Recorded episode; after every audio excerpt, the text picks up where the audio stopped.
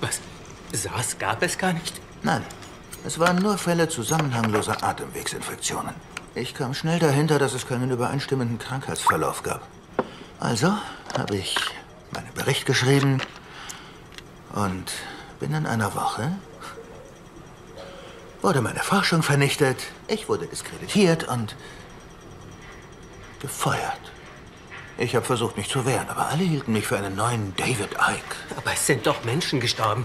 SARS war... Ist im November 2002 ausgebrochen, grassierte exakt sieben Monate und war ab Sommer 2003 nicht mehr existent. Bei dieser Pandemie wurden nur 8.422 Menschen infiziert und 916 getötet.